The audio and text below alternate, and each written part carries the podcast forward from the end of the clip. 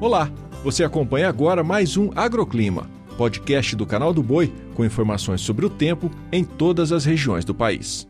Semana começando. Bom dia para você que nos acompanha. E a massa de ar seco segue inibindo a formação de instabilidades em boa parte do país, onde o predomínio será de sol entre poucas nuvens e altas temperaturas. Quanto à chuva, só atinge o extremo norte do país, ainda por conta da combinação entre calor e umidade, mas nada de volumes expressivos.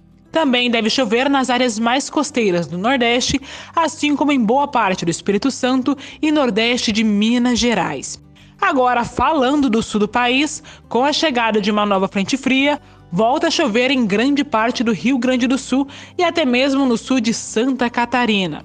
De modo geral, uma chuva que será irregular, mal distribuída e sem grande intensidade. A chuvarada até pode ser mais expressiva, porém muito localizada no extremo sul gaúcho.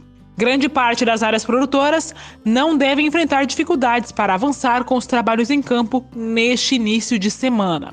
Agora, falando de temperaturas, máxima prevista de 24 graus em Caçador e 26 em Alegre. Faz 27 graus em Anápolis, 32 em Chapuri e até 36 graus em Teresina.